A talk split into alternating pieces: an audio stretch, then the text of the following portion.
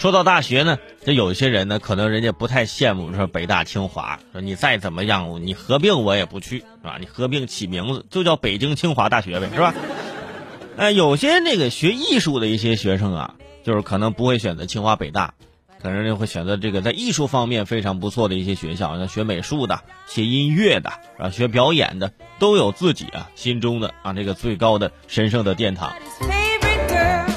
接下来我们就说一下这学艺术的是吧？这前两天天气晴朗，西安美术学院啊，这个这是一个非常不错的一个美术学校啊。西安美术学院有很多学生啊，一看天气不错，就把这被子拿出来晒晒啊，晒晒被子嘛。和其他地方不一样的是啊，西安美术学院的同学呀，是把这个被子呀拴在这个马桩上晒。大家可能不知道啊，这个拴马桩啊啊，在过去。是殷实之家啊，就是拴这个骡马的这个条石，被称为是庄户人家的华表。在别的地方，这个拴马桩啊都是放在玻璃柜里观赏，但是在西安美院，一共有两万多根拴马桩，都是文物。你想想，两万多根，西安美术学院在古时候应该是个马场啊，这个全国马匹的集中中心吧。都说物以稀为贵，但是在西安美术学院，可能这拴马桩啊，真的就就没有这晾衣架珍贵。因为哪个学校会有两万多根晾衣架呢？两万多名学生，一人一个桩，这才是实用的。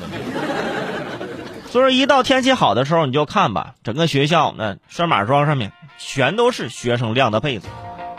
那些啊，从古代过来的这拴马桩也算是文物了啊。没想到现在还有这样的一个作用，是吧？主要是视频中啊，采访学生的人也很神奇，就问学生：“哎，你们为什么晒被子呀？”啊，那我我不晒被子，我晒啥呀？如果我是学生，我肯定要问你为什么吃饭呢？对不对？就好像春运的记者做春运的主题，在火车上问乘客：“哎，你买到票了吗？”我我没买到，我现在是干啥呢？这是。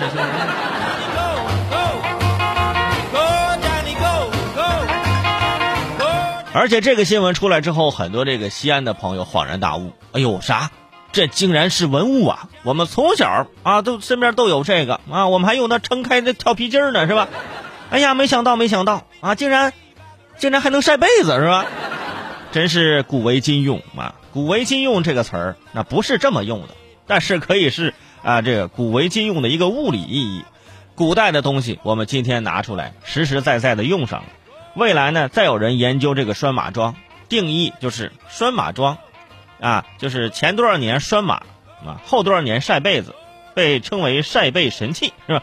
而且我相信这拴马桩宁愿被用来晒被子，也比每天站在玻璃柜里面强。你想想，今天能盖上粉色的被子，明天能盖上毛茸茸的毛毯，后天是一位男同学的被子，啊，拴马桩深吸一口气，啊，真的是作孽呀！这是什么味儿是吧？和几千和几百年前在那拴的那个马那味道很像，是吧？所以说，西安这个城市这真的非常的神奇，特别是在西安的一些高校当中啊，西安美术学院啊，随处可见的啊都是文物。